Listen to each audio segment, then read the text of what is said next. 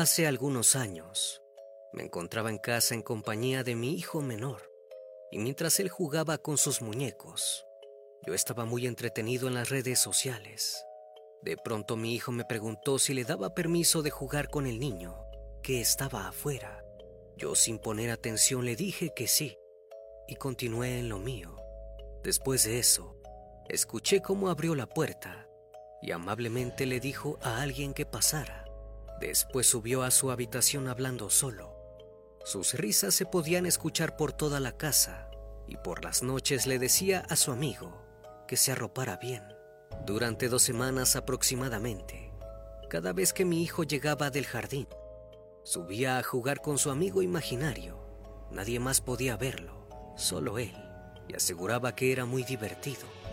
Un día mi hija mayor estaba en su cuarto, haciendo tarea con una amiga, y repentinamente llegó mi pequeño llorando y gritando, dile que se vaya, ya no quiero jugar con él.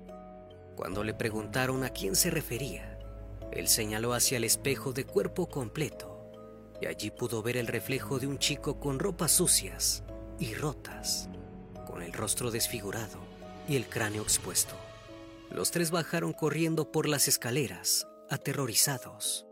Cuando les pregunté qué ocurría, me dijeron lo que había sucedido e inmediatamente me senté con mi hijo en la sala para tranquilizarlo.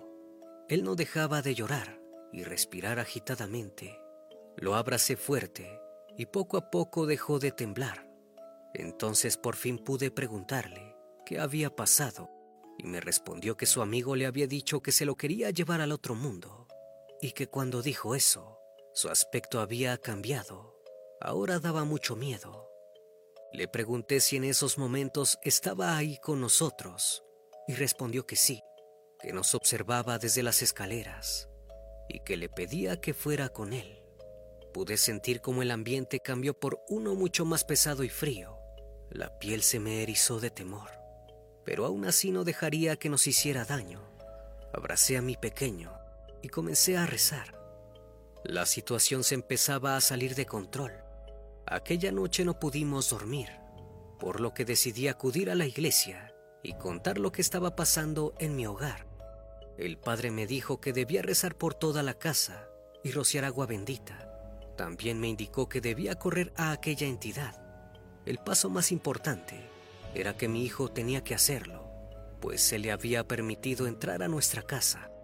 Esa tarde le pregunté a mi hijo dónde estaba el espíritu y me respondió que sentado en un rincón. Comencé a explicarle lo que debía hacer para que se fuera.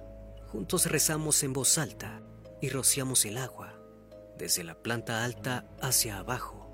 Llegando a la puerta principal, le dije que corriera al fantasma y así lo hizo. Abrió la puerta y le gritó que se fuera, que no era bienvenido. Después de verlo salir cerró la puerta.